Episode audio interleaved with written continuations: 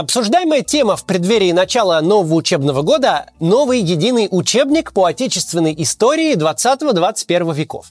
Особенно его вторая часть – история после 1945 года, где есть целая глава про СВО. Учебник от бывшего министра культуры Владимира Мединского и ректора МГИМО Анатолия Тракунова – это удивительное путешествие в потусторонний мир, в котором обитают путинские идеологи. Да, мы не раз говорили, что у путинской системы нет идеологии. Зато придворных идеологов хоть отбавляй. И все они как-то пытаются сшить воедино разрозненные и противоречащие друг другу тезисы Путина о прошлом и настоящем. Создать идеологию у них не получается. Получается лишь нытье обиженных на мир неудачников. Авторы пытались написать фолиант великой державе, а вышла жалобная книга. Бедные мы бедные, Америка нас унижает, Европа обижает. Сами мы себе не хозяева. Нам другие жизни испортили, теперь так и живем.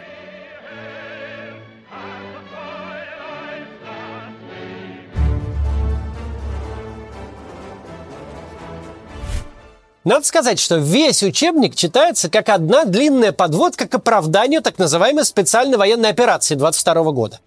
Поэтому интересно посмотреть, как учебник рассказывает про две другие спецоперации в Чехословакии и в Афганистане.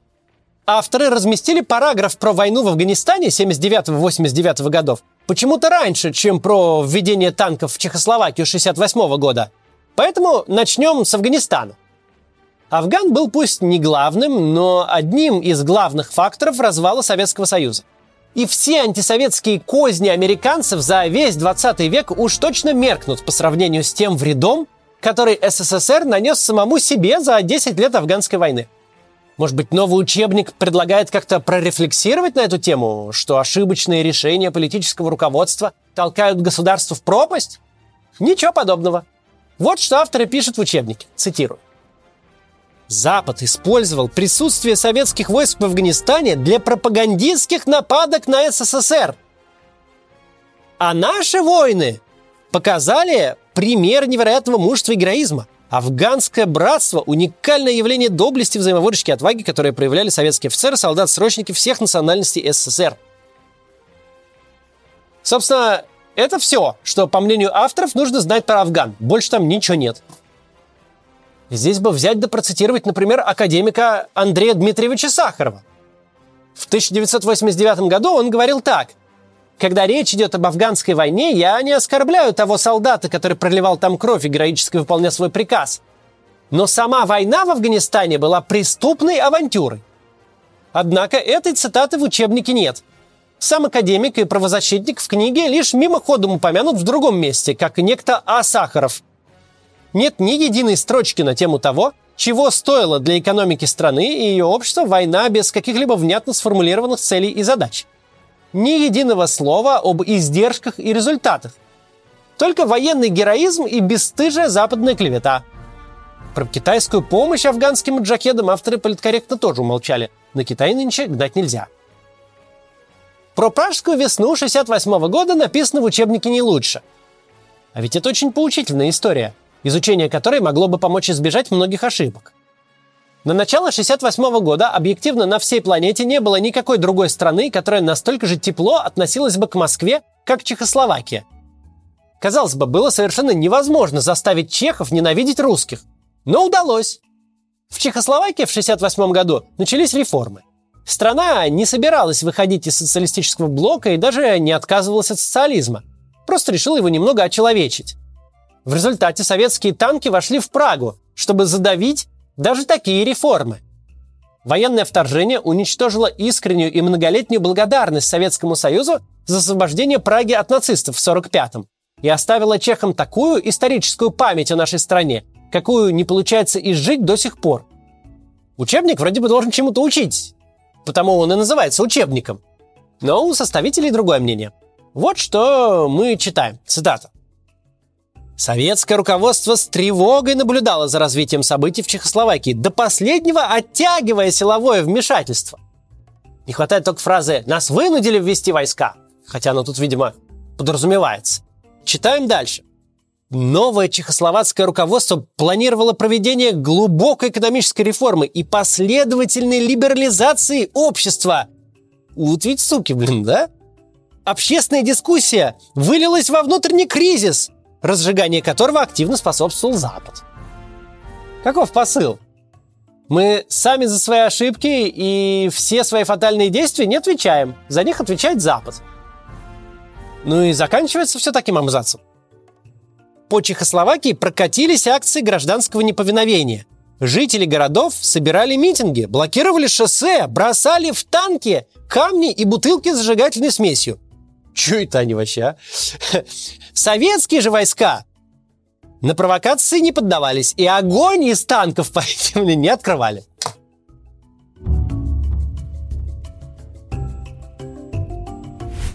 Как прообраз иностранных агентов в учебнике представлены советские диссиденты. Цитирую.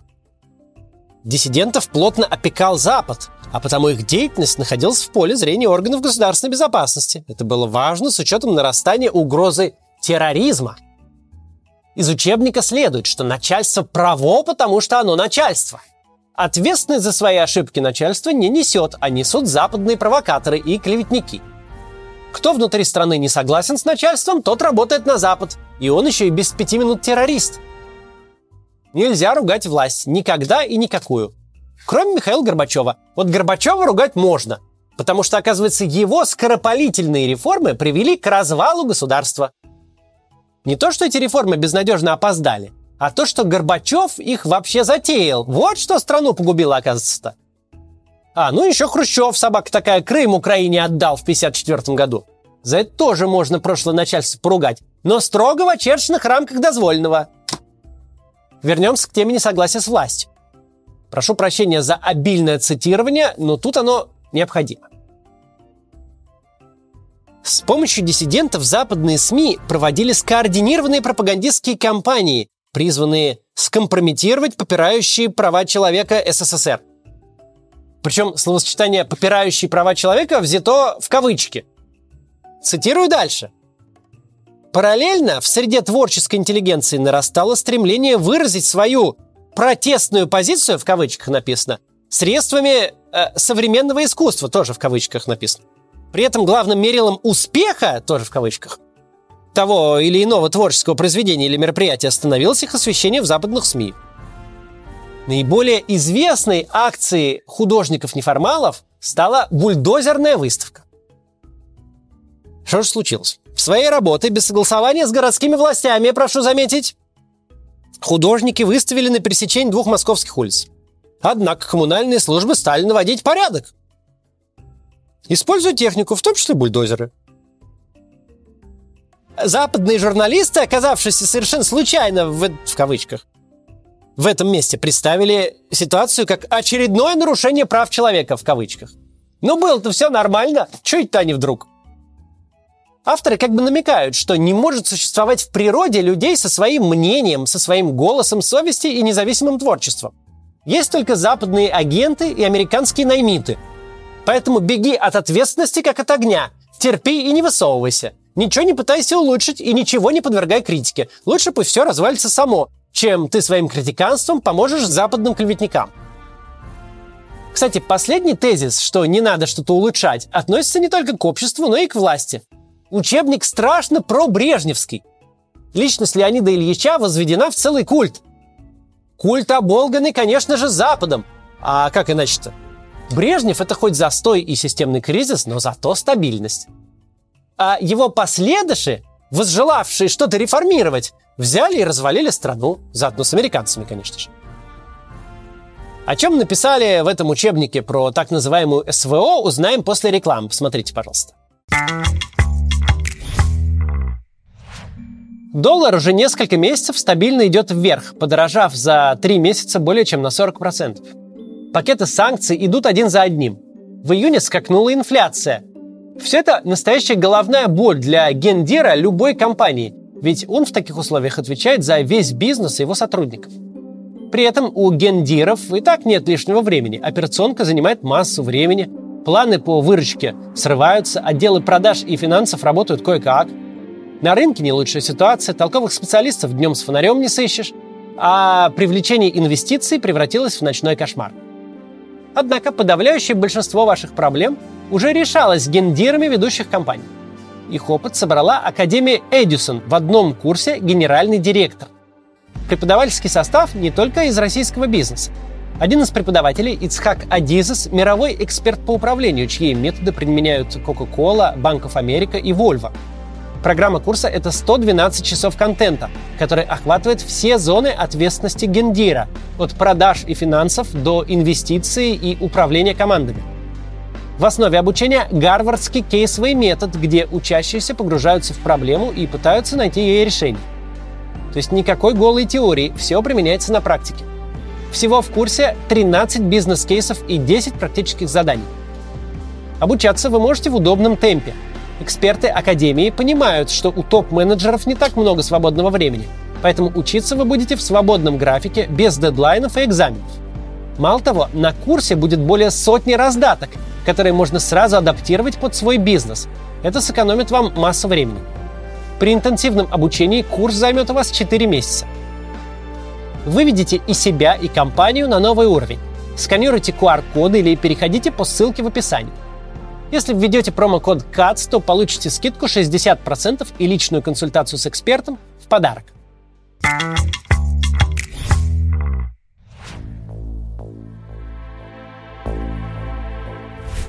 Новый учебник при всем своем заявленном патриотизме удивительно американоцентричный. В книге 448 страниц, а Соединенные Штаты Америки упоминаются там более 400 раз – Слово «Запад» и его производные используются в тексте более 240 раз, кроме тех, которые про Америку. Да, учебное пособие охватывает период с 45 года, и в нем, безусловно, должно быть много места уделено холодной войне, тут не поспоришь. Но у Мединского с Таркуновым вышел не учебник по истории Советского Союза и России, а длинная повесть о том, как нас десятилетиями унижали, обижали и оскорбляли американцы и примкнувшие к ним европейцы как они топтали все наши мирные инициативы, как обливали нас грязью, как хотели расчленить нашу страну, и как они в 91-м таки добились своего. Вообще, этот учебник на редкость депрессивное чтиво.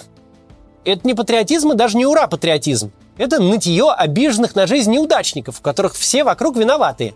Причем в каждой главе, если не в каждом параграфе, присутствует какой-то заочный спор с воображаемыми американцами – Весь 20 век был о том, как Запад на нас клеветал, а мы от Запада страдали. Но тут на помощь страждущим приходит он. Тот, кто восстановит справедливость и покажет американцам, где их место. Владимир Путин, наверное, подумали вы. Нет, Данила Багров. Вот скажи мне, американец, в чем сила? Разве в деньгах? Вот и брат говорит, что в деньгах. У тебя много денег, и чего? Я вот думаю, что сила в правде. У кого правда, тот и сильней. Прям в учебнике цитата висит. Рассказывая о России в 2000-е годы, авторы никак не смогли обойти стороной эту цитату из «Брата 2». Но зато после того, как на странице учебника ворвался Багров, авторы сменили риторику и уменьшили количество нытья на тему того, как американцы нас кругом обманули, растоптали и развалили. 40 страниц учебника далее посвящены тому, что круче путинской России только вареные яйца. Но это ровно до параграфа, который посвящен спецоперации. Тут снова та же ложня. Мол, мы к американцам со всей открытой нашей душой, с распростертыми объятиями. А они нам в душу плюнули, суки. Они снова стали нас угнетать. Они облили нас грязью и оболгали всю нашу историю, как и европейцы от Атлантики до Балтии – Ходим теперь несчастные и оплеванные. Ведь антироссийская паранойя не знает границ. Это цитата из учебника. Наконец, с помощью Майдана в Украине против России была создана антироссия. Далее в учебнике идут конспекты эфиров Владимира Соловьева и Дмитрия Киселева. Причем авторы даже оставили характерные визгливые интонации. Я уж цитировать не буду, просто поверьте на слово. Читаешь текст, а звенит в ушах так, как будто включил второй канал – Украинский нацизм, бандеровцы бомбили Донбасс, обидели, облапошили и ограбили Россиюшку. Наша страна самая великая, только вот США и Евросоюз постоянно вытирают у нее ноги. Для авторов нет более психологически комфортной позиции, чем поза обиженной жертвы. Между тем Путин начинает СВО. Зачем? Какова цель? Из 15 разных версий авторы выбрали такой вариант – если бы Украина, вступив в НАТО, спровоцировала военный конфликт в Крыму или на Донбассе, то на основании устава НАТО Россия бы оказалась одновременно в состоянии войны со всеми участниками Североатлантического блока от США и Англии до Германии и Франции. Это было бы, возможно, конец цивилизации. Этого никак нельзя было допустить. Короче, Путин не допустил конца цивилизации. Правда, для этого пришлось пожертвовать россиянами. Цитата. Осенью 22 года в России была проведена частичная мобилизация граждан, ранее проходивших службу в армии. Могли бы и добавить, что и не проходивших службу тоже. Учебник-то могут прочесть и те ребята, у которых не служивших отцов на фронт забрали и не вернули. Дальше по классике. Цитата. Наши военные, имея категорический приказ ни при каких условиях не обстреливать жилые кварталы, столкнулись в начале СВО с невиданной ранее тактикой НАТО. Армия ВСУ не защищала своих граждан, не обороняла города, занимая позиции на поступах к ним, а наоборот, оборудовала боевые позиции внутри жилых кварталов и не позволяла местным жителям их покинуть. То есть использовала собственных граждан как заложников, как живой щит. Подобная изуверская тактика никогда не применялась ранее на своей территории ни одной армии мира в истории. Примечательно, что написано тут абзац так, что даже из него самого следует, что ВСУ следовало защищать граждан и оборонять города. Но от кого защищать и оборонять? Кто даст правильный ответ, тот получит 10 лет.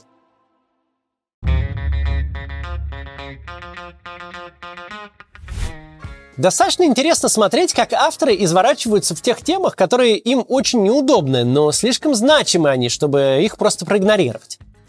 Вот вроде признают, что при Сталине массово использовали труд заключенных ГУЛАГа. Но это подается как издержки индустриализации. И вообще, зато какие прекрасные каналы выкопали – как продуктивно работал в заключении авиаконструктор Туполев. Прям как будто на свободе он работал бы гораздо хуже. Опять же, вроде авторы признают сталинские депортации, когда не отдельных людей, а целые народы э, называли предательскими и высылали в непригодные для жизни места. Но зато американцы в то же время интернировали 120 тысяч этнических японцев. И вроде бы все, уже нормально все. Раз сами великие американцы что-то сделали, то с нас какой спрос?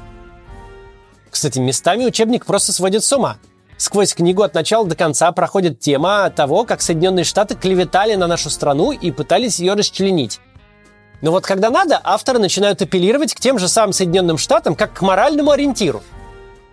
Стоит отметить еще и то, что учебник, в принципе, написан крайне непрофессионально. Ну, не с точки зрения, там, преподавательской или точности исторической, а даже, ну, просто с точки зрения текста и их интересности, как их читать интересно или нет. Ну, ты вроде читаешь абзац и не понимаешь, что тебе вообще хотели сказать-то. Вот, например, в первой части учебника в главе о Первой мировой войне есть врезка про героя Козьму Фирсовича Крючкова. Написано, что сначала он получил один Георгиевский крест, потом стал полным Георгиевским кавалером, что фактически ошибка, кстати. И заявлено, что Крючков стал символом героизма, и его портреты стали всюду печатать. Вот спрашивается, из этой врезки вы поняли, что, собственно, сделал Козьма Крючков? Конечно, не поняли, потому что об этом ничего нигде не сказано. Надо сказать, что в тех местах, где авторы не ноют, они пишут невыносимо душно, скучно и непонятно. Любая значимая персона упоминается в учебнике просто как обладатель каких-то там наград и званий. Что этот человек совершил, зачем нам вообще о нем знать, не ясно. Причем Казьме Крючкову еще повезло его имя полностью указали. В большинстве случаев просто инициал и фамилия. Почти весь учебник состоит из таких вот упоминаний. В. Шукшин, В. Астафьев. Кто такой этот В. Астафьев, помимо того, что лауреат Государственной премии СССР? Не сказано. Фиг его знает. Далее цитата. Любители фантастики зачитывались произведениями И. Ефремова, братьев А и Б. Стругацких. И все. Очень информативно и интересно. Хотя про А и Б Стругацких есть небольшое все-таки уточнение, что они, цитирую, в иносказательной форме критически анализировали, суки, современность. Почему-то в этом месте авторы забыли дописать, и тем самым Стругацкие служили Западу. Даже удивительно, как это В. Мединский не доглядел –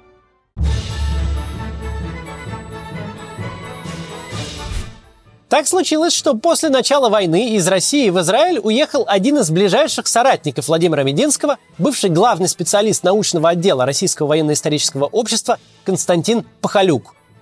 Сейчас он с удовольствием рассказывает о всей внутренней кухне этого вот военно-исторического общества разным независимым СМИ.